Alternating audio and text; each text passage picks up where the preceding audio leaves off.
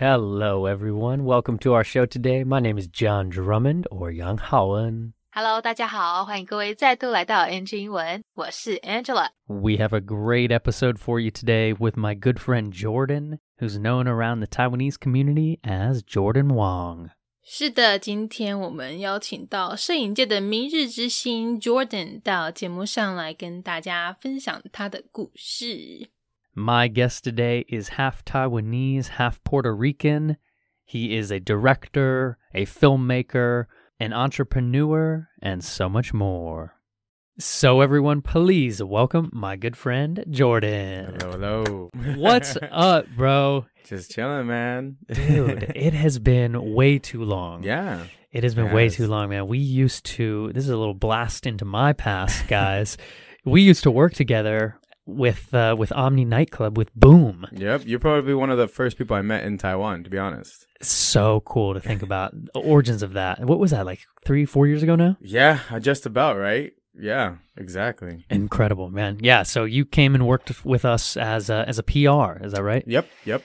man, good times, and uh, and that was just a very important part of our lives. But we both knew that hey, you know, we gotta we gotta start doing other things. Yep, gotta grow, right? gotta grow. And you, I remember at that time, we're we're focusing on now what is your company, which is so cool because you see kind of this this growth you've had. But you fell in love a long time ago with movies, and you got an opportunity to kind of be a director of some some fun school projects around cinematography. Is that right? Yeah, for sure. So I started out teaching English and this opportunities arose and they said, Hey Jordan, you talk a lot, you have a lot of energy, you should be a director. and I said, Okay, I'll try it out. You know, I always had a passion for film, but making a movie it's kind of daunting. You're like, I could never do that. I could mm. never be Steven Spielberg, impossible. Yeah. So they kind of just had faith in me, and I kind of just winged it a little bit and found my new passion. And now, yeah, that's my that's my job now, my career. It's it's incredible, and we'll dive fully into this. But I was hoping you could give a little self introduction, kind of you know what is the name of your company and all these things you're doing now. But who is the man, the myth, the legend, Jordan? So my company is called 98 Stories. Basically, 98 is because the the year um 98 means a lot because my mom passed away at that year. My story was very impacted strongly from that way, and I want to tell stories that are impactful to people and you know can sort of like change people or make you feel something. That's mm. always the goal with 98 Stories is to make people feel something, whether it's happy, sad, scared, angry. I want to invoke emotion, and that's basically the the, the reasoning behind 98 Stories. Beautiful, great, great name. Clearly, a, a creative mind came up with that name. Shout out to your your mother, who's unfortunately no longer with us. But yeah, the year 1998. Then is that correct? 98 is very important to you, and you can tell many stories now around that. And so, would you say now the the company is a creative agency? What do you actually? What's the brand around 98 Stories? So right now, primarily it's me. I'm I'm the one man band. I, I have my uh my, my my computer, my fancy computer in my house, my apartment. I have all my gear, my setup. So if you need a video, whether it be promotional, uh, music video, or uh, yeah, commercial of like your chair or something, then I'll come in and do a video for you. It's amazing. And so to think about that kind of on the logistics, so you are potentially going to write a script for somebody, you're going to then be the videographer, you're going to then edit it, Yep. potentially help them create branding around it, Yeah. and then deliver it to them. We Yeah. you're you're a full production house now. Yep. Trying to be. Starting somewhere. I love it. Yeah, so congratulations. Thank this you. has been a, a new endeavor, is that correct? Yep, it's very new. So um, just this past year, so I was doing the um, movies for the school for about three years, and then I kind of wanted to branch off and do my own thing, and so that was a year ago. And now, yeah, we're about. I started it, the company, in September of last year. September of last year, 98 Stories was born. Yep, Beautiful. Shaboing. Shaboing. I love that. Nice, man. And so, could you take us a little bit kind of through the origin story? You know, what does it take to be a videographer, a director, you know, a, a script writer? You know, what's the origin story? I think for me, it is to be completely like, okay, I'll, I'll give you this story. I love whenever like you have a team and you're coming up with an idea. And it's like one of the most vulnerable situations creatively because it's about just everyone spitballing ideas putting something in taking it molding it putting some back so putting some back out. And there's no judgment. It's not like oh my goodness john what a dumb idea. Don't say that. It's like no that, that's good. Let's latch onto that or maybe let's mold that to something else. And i just like that part of the whole process. That's that's what i really like get my juices going. And when i'm with i'm with when i'm with a team and we're all just kind of bouncing off each other. I love that. I love that energy and I love that that creative thinking. I couldn't agree more. Yeah, you know, here at my company, Xi Ping Fang, my favorite part is that creative brainstorming Yeah. of when we're coming up with the ideas of being like, oh, do you think we could do this? Like, does that work? Like, Exactly. and then it's like somebody being a realist and being like, no, you guys can't do that. Says who?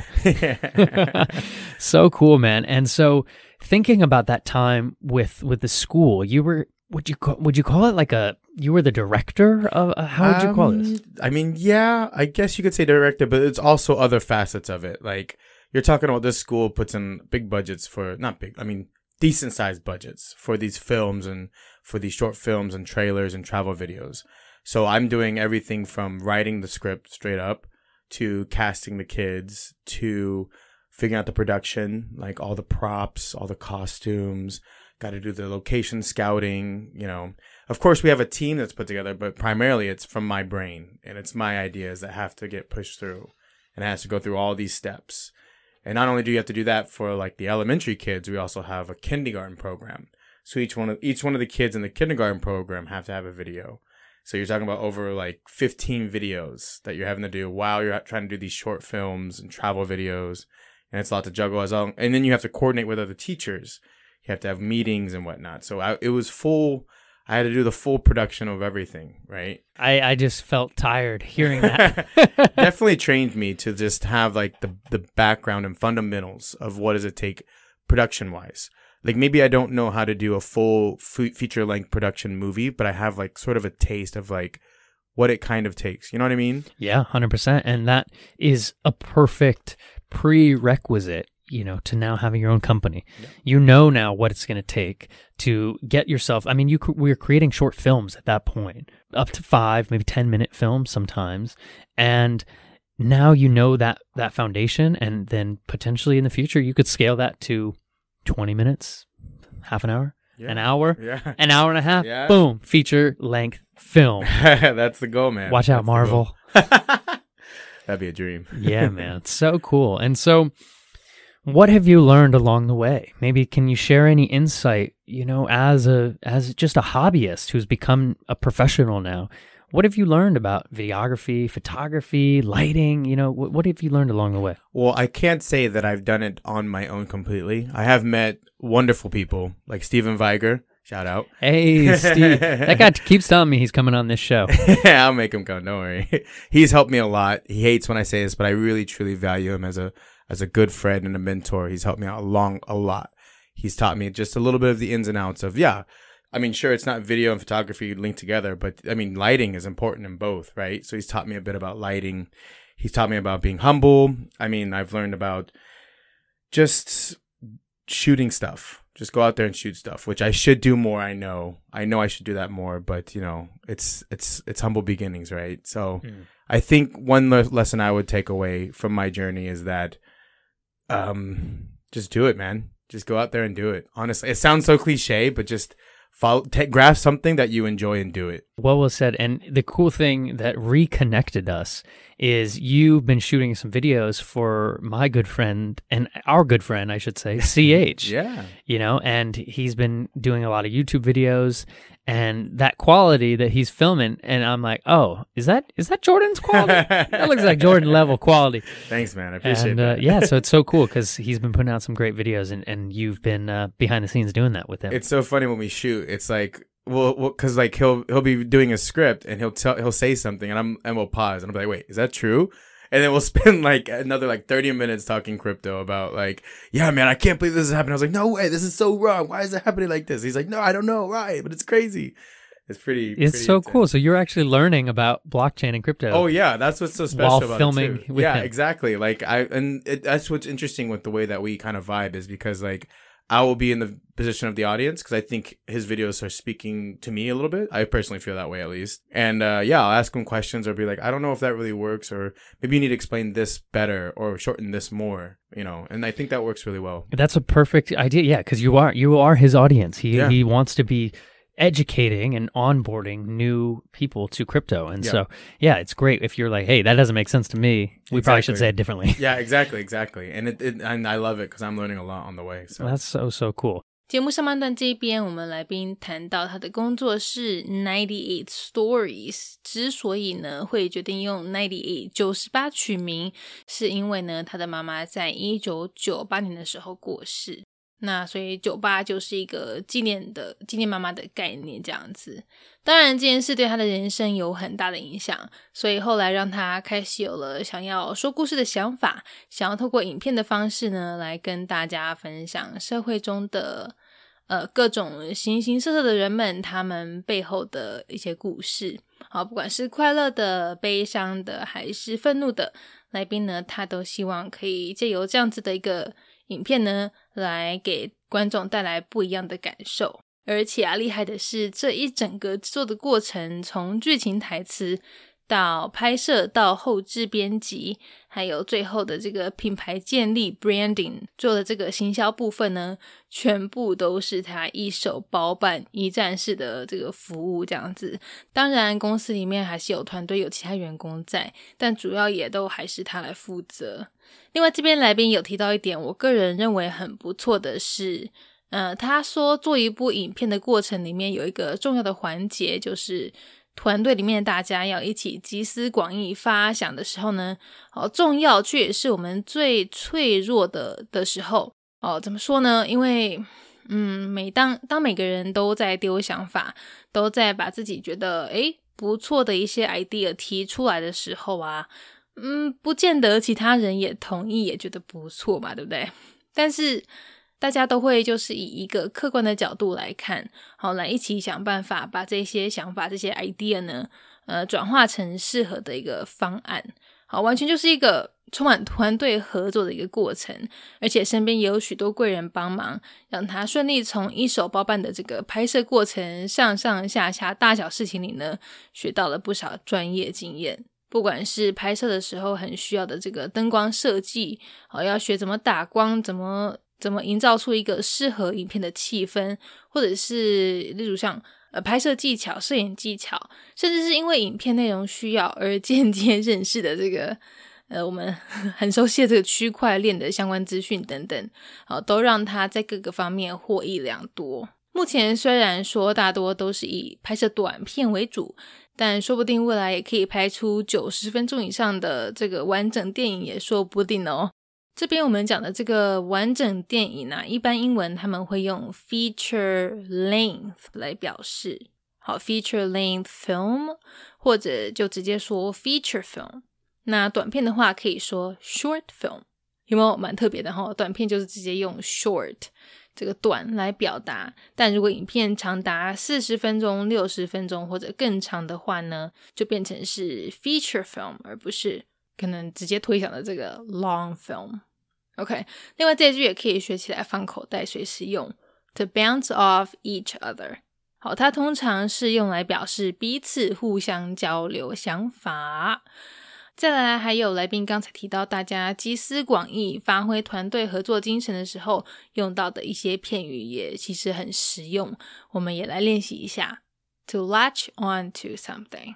好，这个 latch，l a t c h，它有呃门栓的意思。那当动词用的时候，可以理解成是拴住什么什么什么，或者是像这边用法，拴住了解某个想法。刚刚他这句其实很快带过，不知道大家各位听众朋友有没有抓到？哦，他说当有人提出新想法的时候呢，常常大家都是诶一起来一起一起 latch on to that，一起就是来多了解这个提出来的想法看看有哪些可行性。好 to latch onto thatto latch onto the idea 或者如果你有听过歌手山姆史密斯 sam smith 的这一首 latch 就会知道这个片语呢其实也可以用来表示牢牢拴住缠住某人这样子。好 to latch onto someone 嗯嗯嗯嗯嗯嗯嗯 i'm latching onto you 有没有很耳熟？唱的五音不全。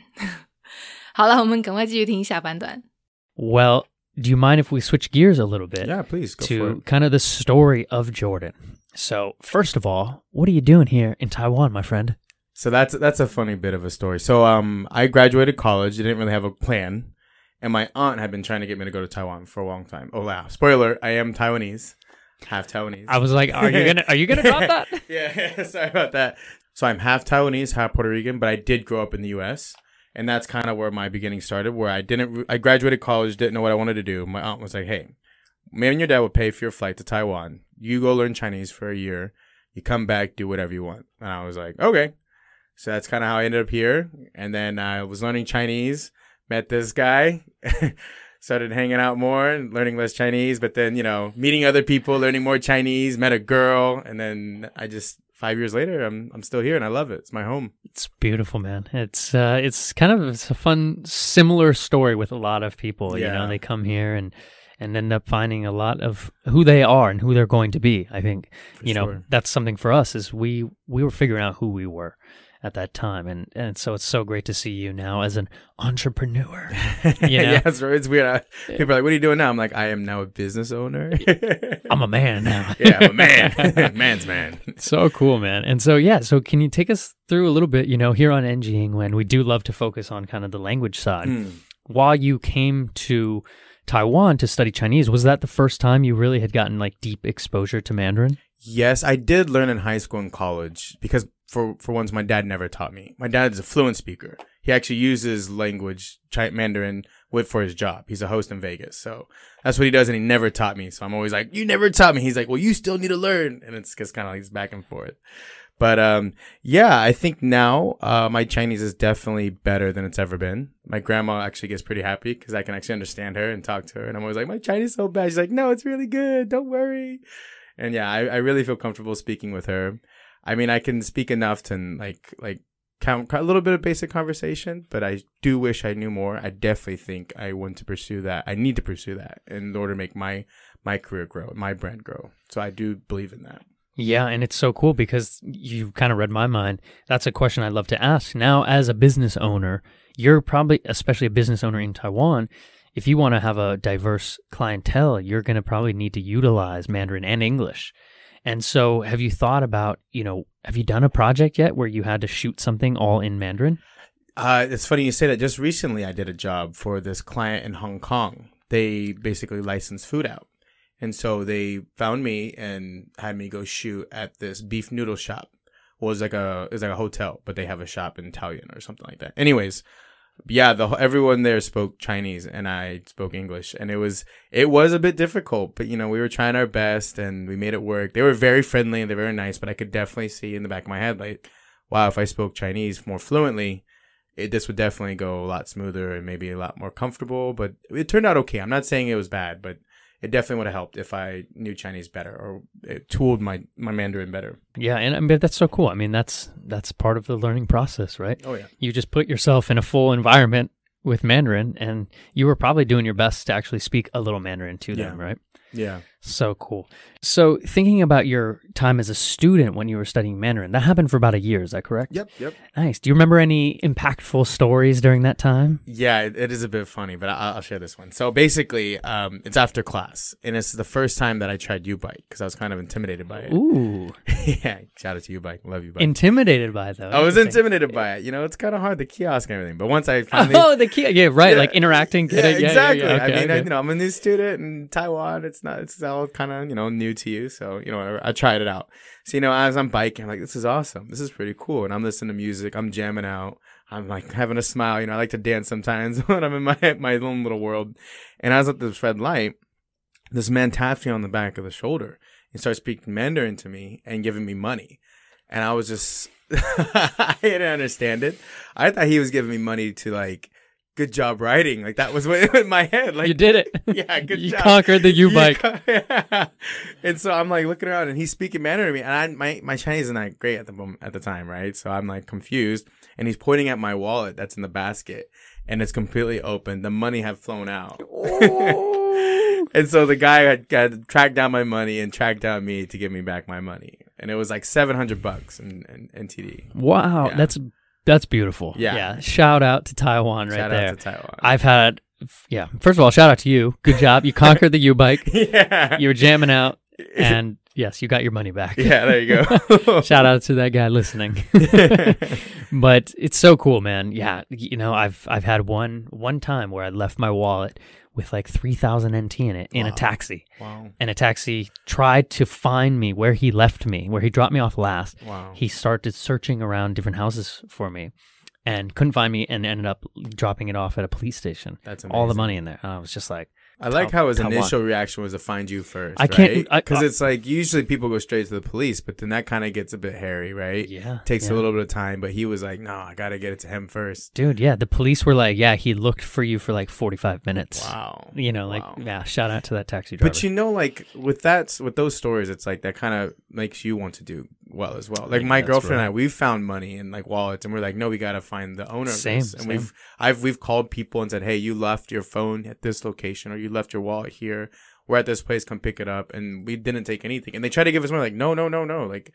No, we don't want it. Like this is, you know, pay it forward type It's of thing. beautiful. It's so true. I, Yeah. I found a wallet in Hawaii last year in a bathroom and like with a lot of money in it. Yeah. And I try I found the guy's ID. I tried to find him and I was like, no. And he's like, bro, oh my God. Like he was going out for a night on the town with his girl. He thought he had just lost like a couple thousand US dollars. And yeah. incredible. Yeah. Paying it forward. Love Yeah. that. Love that. Awesome, Jordan. Well, man, it's so great to have you in to NG Ingwen and to see all of the things you're going to do and what you've blossomed into from our days at Boom together. and a question I love to end with here on the show is if you could go back and talk to a younger Jordan, would there be any advice you give yourself about language, life, videography, anything? I would tell him probably to stop arguing with his aunt about coming to Taiwan. All right, I've never heard that one. That's the first Yeah. time for this one. Yeah, for sure. Because I would always be like, "Ah, I don't want to go to Taiwan. What's in Taiwan? So first of all, I would tell him to stop arguing, be more open minded, be more welcoming of people, and be ready that your life is about to change. So Boom. Well Boom. said. Love that. Boom. Yeah, hey, there, that's, our, that's my company. that's what we used to do. shout out to Boom. Shout out to Boom. Yeah, R.I.P. Boom. The COVID, COVID ended that. oh no. yeah. Awesome, man. Well, where can people reach out to you if they have a project they want to do? Where can they find you on social media? So you can reach me out at my website, 98stories.com, nine, number 98, and then just spelled stories.com. Beautiful. And then you can also reach me on Instagram, J A Y Y Wong. J A Y Y Wong. I love that name. That's a cool name. 98stories.com. You can find his line there as well, I believe. So you can contact him directly. Find this man for some videos. You will not regret it. Awesome, you, John. brother. Yeah, man. Thanks for joining us on the show, and we'll talk to you next time. Alrighty. Peace, brother. 下半段这边，我们这位台湾和波多黎各混血，在美国长大的来宾谈到，他大学毕业后呢，在家人建议之下呢，来到妈妈的故乡台湾。一开始本来是计划来台湾学一年中文就好，但就跟很多最后留在台湾的外国人一样， 在台湾认识越来越多的好朋友，而且也找到另一半，所以最后就选择留下来，在这边落地生根这样子。像来宾他今年已经是第五年了，好，那来台湾五年，加上也有在上中文课，而且又在台湾创业，当然中文沟通的能力也是进步了不少。虽然说他的爸爸也是会说中文，但是呃，来到台湾之后呢，诶，还真是他第一次这样子被中文环绕。哦，到现在已经可以跟阿妈聊天，真的是进步非常多。当然，如果是以专业角度来看的话，哎，还是有很多进步空间。像之前跟一个香港客户合作这个牛肉面的拍摄，那中间过程有时候就会因为语言不同的的这个关系而不那么的流畅，但整体而言真的是不错啦，他的中文能力真的没败没败。好，另外来宾他还有分享到一个是他之前骑我们 U Bike 的这个经验。好，当时他是是他第一次骑，那骑着骑着本来还很愉快，边骑边唱歌这样子。后来停红灯的时候，突然有人拍他肩膀拿钱给他。那因为对方讲中文，他那时候还不是很认懂，还听不太懂。一开始还想说，诶，是呃，是我第一次骑五百骑的很不错，要给我奖金这样子吗？结果人家一直比他放在前面篮子里面的钱包，才发现说，诶，他刚刚在骑车唱歌的同时，七百多块的钞票也是一张一张的飞走，对方是在后面帮他捡回来要还给他的。有没有？我们台湾这种诚实做人的美德，对其他国家来说，有时候真的是会惊艳到不少人。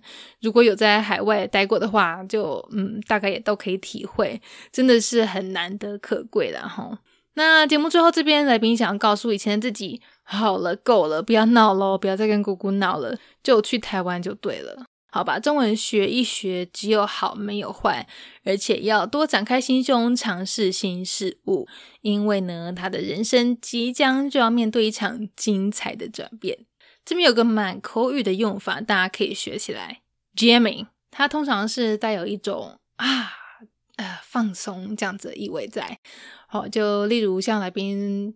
他骑 U bike 的时候，边骑边在那边 jamming out，就是可能就轻松自在的骑车，然后嘴里不时还会哼个歌之类的。好，或者有时候你也可以用 vibing 来表示类似的意思。如果哪天听到有人说：“哦，我今天也没干嘛，就是 jamming out vibing 这样子。”好，意思就是说人家在享受放松的一天。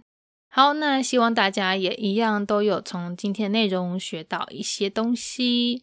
待会有兴趣的话呢，可以上他的网站 Ninety Eight Stories 九十八个故事，好去看看他做的一些影片哦。